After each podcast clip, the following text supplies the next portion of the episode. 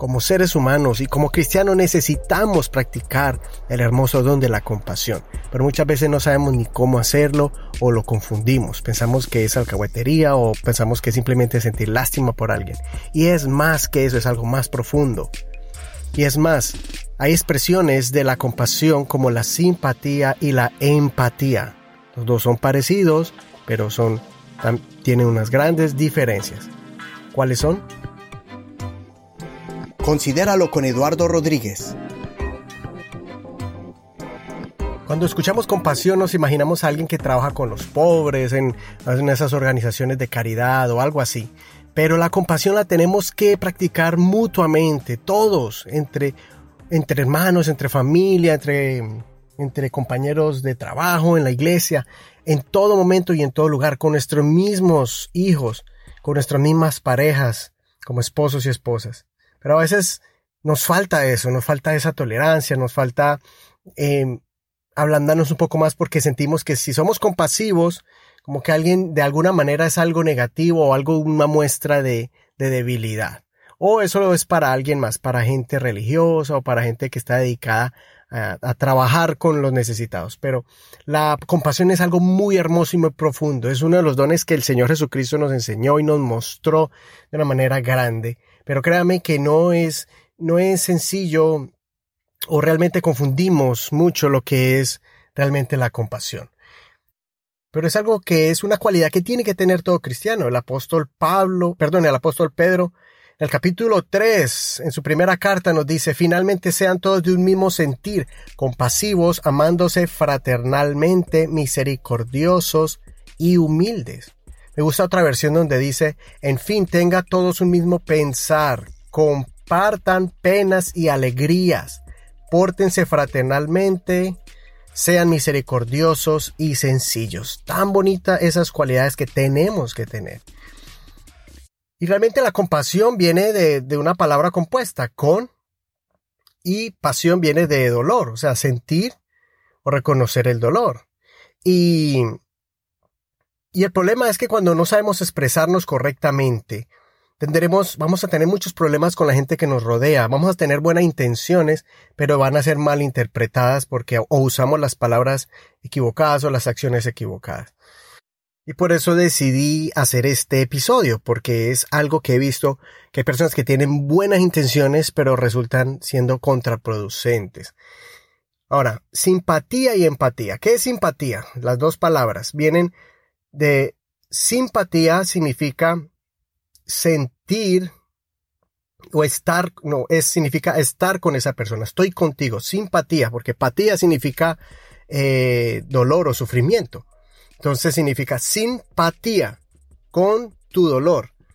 Pero empatía es una palabra que significa dentro de. Entonces significa algo como sentir con esa persona. Empatía. Estar como dentro del dolor de esa persona. Y es esa cualidad. El, psicólogo Alfred Adler dijo, ¿qué es empatía? Y, y nos da este ejemplo tan bonito. Dice, es mirar con los ojos del otro, escuchar con los oídos del otro y sentir con el corazón del otro. Simpatía es el dolor y pesar por la desgracia de alguien. Pero la empatía es la habilidad de entender y compartir el dolor de alguien. ¿Sí ve? Ahí vamos mirando otras definiciones. Simpatía es usar tus propios valores y tus propias experiencias para poder transmitir tus propias emociones a otras personas. Pero empatía es usar los valores y experiencias de la otra persona para entender su situación. Por ejemplo, cuando alguien, uno, de los ejemplos más difíciles cuando alguien está sufriendo es cuando alguien muere eh, o está en un hospital grave. Entonces usted, usted quiere demostrarse la simpatía y empiezas a sentir el dolor cuando ves a alguien en, en una cama o alguien que murió. Vamos a poner el ejemplo de alguien que falleció.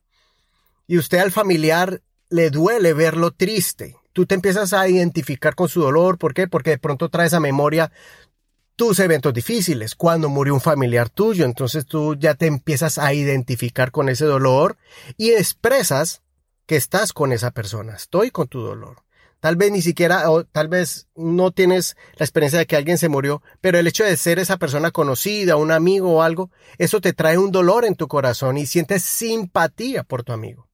Pero la empatía no solamente es identificarse con el dolor de la persona con mis propias experiencias o con mis propios valores, pero es en tratar y buscar la manera de entender cuáles son los valores de esa persona que está sufriendo, cuáles son los principios, cuál es su pensamiento, cuál es la perspectiva, porque ahí es donde empezamos a equivocarnos.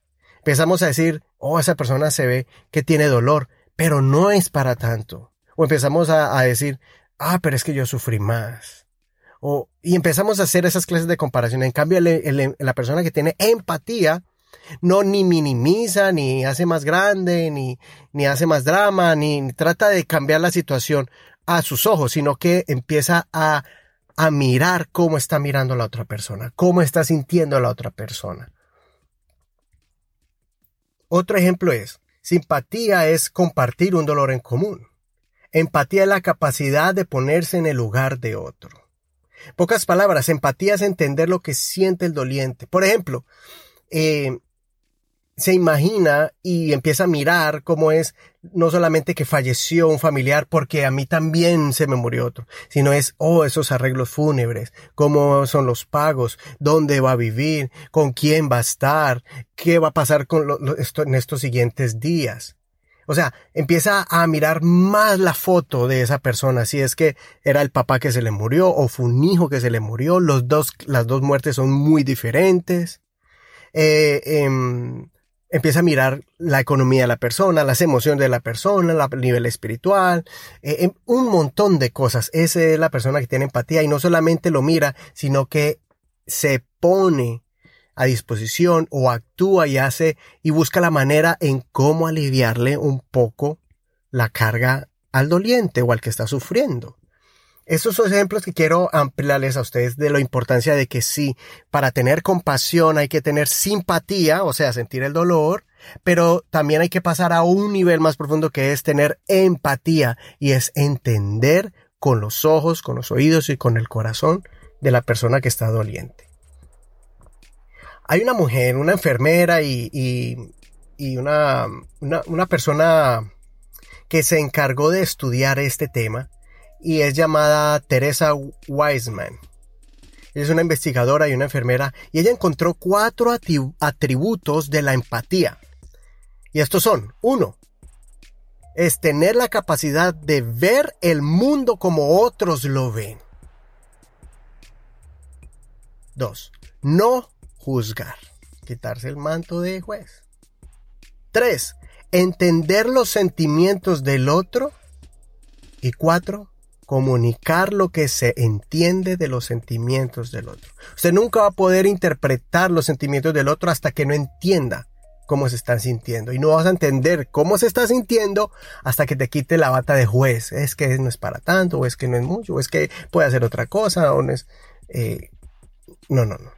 Y no vas a poder quitarte la bata de juez hasta que tú empieces a tomar la decisión de quitarte tus zapatos y ponerte en los zapatos del otro, a mirar cómo mira esa persona, sentarse o caminar hacia donde está esa persona y entender cómo está mirando. Como por ejemplo, está esa, esa anécdota clásica cuando una persona está al frente del número 6 y al otro lado, al frente de esa persona, está el amigo. Y le dice, amigo, esto es un 6. Pero el amigo lo mira del otro lado y está diciendo, no, yo miro es un 9. No, tú estás equivocado, es un 6, yo lo miro aquí, miro la forma. Y la otra persona dice, yo también miro la forma, pero yo lo estoy mirando ese número 9. ¿Por qué? Porque de acuerdo a donde está parada la persona, una misma cosa, un mismo evento puede ser mirado totalmente diferente. ¿Es un 6 o es un 9? Depende cómo lo esté mirando. Y yo también hice un capítulo sobre la perspectiva y hablando de eso, ¿no? De cómo, cómo miramos las cosas pueden cambiar. Eh, pero bueno, volviendo al tema. La doctora Rene Brown, eh, esta psicóloga también, nos enseña y nos da pautas de cómo poder ser más empáticos. Y ella dice, ella lo, enseña basado en, en la investigación de la enfermera Teresa Weisman. Y estos consejos muy importantes y los quiero compartir a usted. Dice, debe reconocer, si usted quiere ser una persona empática, debe reconocer que mi verdad, yo tengo que reconocer que mi verdad o mis convicciones son diferentes a la de la persona que está sufriendo. Ahí usted empieza a empezar a ponerse en los zapatos de la otra persona. Entender de que lo que como yo entiendo y veo el mundo no es la misma manera que la otra persona lo ve.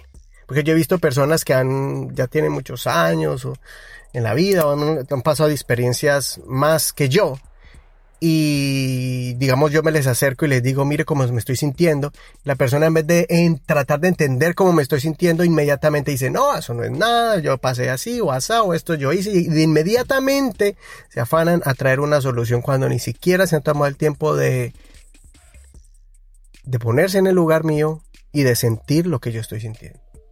Entonces, primero, hay que, tengo que entender, esa persona no piensa como yo y muchas veces tenemos convenciones diferentes. Después, tenemos que también aprender a escuchar más. Tenemos que aprender a escuchar más y hablar menos.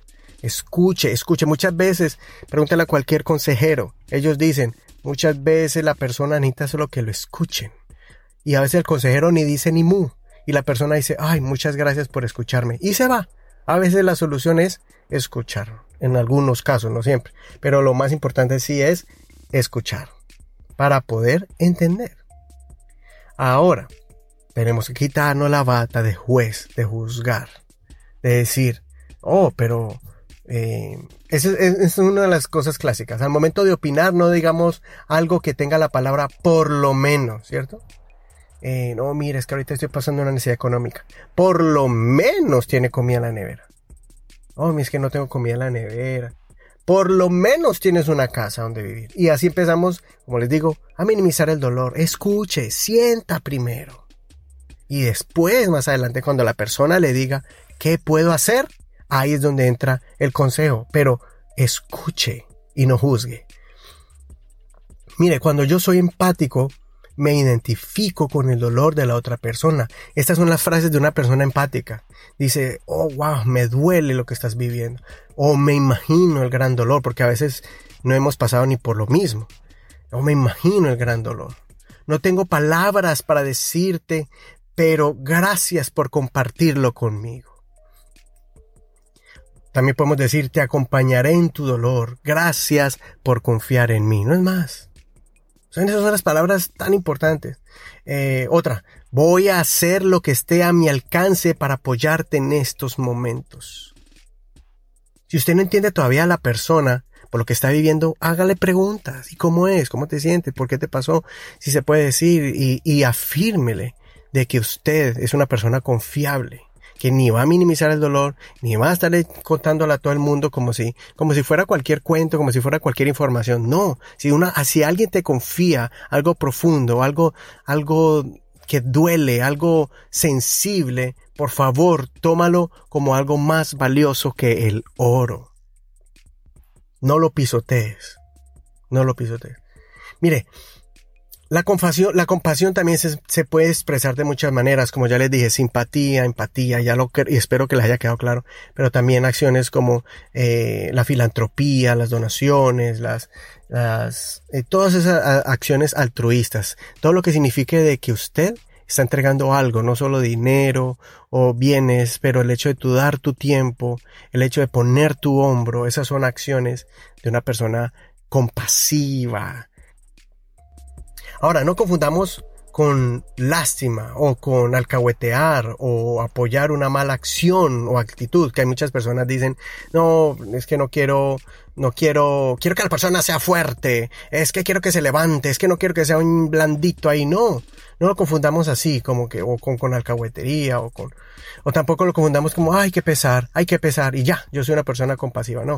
Una cosa es lástima, otra cosa es ser compasiva, y otra cosa es ser un alcahuete y alcahuetear el pecado y decir, sí, sí, sí, no, tú estás bien, tú estás bien, no. Si una persona está equivocada, escúchele el dolor, y después ya usted puede entrar y dar el consejo de cómo corregir una acción de que le produjo un dolor a una persona. Si son acciones de, pecado o inmorales, usted puede, tiene que hablarlo, pero primero si es tiene que ser compasivo y entender que somos humanos y que nos vamos a equivocar. A veces decimos, ¿cómo se le ocurre? Pero usted como un cristiano y usted eso es falta de oración y eso es falta de ayunar. Posiblemente sí, o posiblemente la persona está orando las 24 horas, pero es otra situación que está viviendo, una cuestión emocional, una cuestión de salud, una salud física, salud mental. Entonces eh, son muchas cosas que a veces queremos mm, espiritualizarlas cuando muchas veces es que necesitamos es, necesitamos es a ti, una persona compasiva, un oído, un hombro. Todos los seres humanos lo necesitamos. En pocas palabras, es simplemente una persona compasiva, simplemente es alguien que demuestra que somos humanos y que hoy yo soy la persona que tengo que ser compasiva y que tengo que escuchar, porque mañana tal vez sea yo el que te necesite a ti, que me extiendas misericordia, que me extiendas el amor fraternal, que me extiendas compasión, que necesito mucha tolerancia y que necesito mucha empatía de tu parte. Espero que haya quedado claro con todas estas cosas, con este tema. Espero que te anime a, evaluar cómo estamos llevando nuestras relaciones, cómo estamos con los amigos, cómo estamos con las personas y, y, que, y que, y que seamos un poco más eh, personas de corazón que demostremos más el amor de Jesucristo con nuestras acciones de compasión. Considera lo que te digo, Dios te entendimiento en todo, ya sabes si tienes alguna pregunta, escríbeme en Facebook por Messenger o déjame un comentario sobre este tema, alguna opinión allí en la página de Facebook, eh, lo puedes encontrar como Considéralo. Facebook.com, eh, considéralo. Y también puedes em, escuchar este podcast, lo puedes escuchar en la página de YouTube, también como considéralo con Eduardo Rodríguez para que escuches este u otros más mensajes que llevan al corazón, a la restauración y fortaleza espiritual y emocional. Recuerda que puedes compartir este programa, puedes eh, compartirlo allí para que las personas lo escuchen eh, copia el link, copia el enlace y compártelo para que muchas personas más puedan escuchar estos consejos. Una vez más, un abrazo, tu amigo Eduardo Rodríguez. Nos vemos la próxima semana con otro consejo. Y si quieres ver algún de los videitos basados en estos temas, videitos cortos que ponemos en Facebook y en YouTube, ahí lo puedes ver en nuestra página. Todos los domingos lo ponemos allí, usualmente un tema basado en el podcast de la semana. Bueno amigos, no siendo más, un abrazo, bendiciones de Dios para ti. Chao.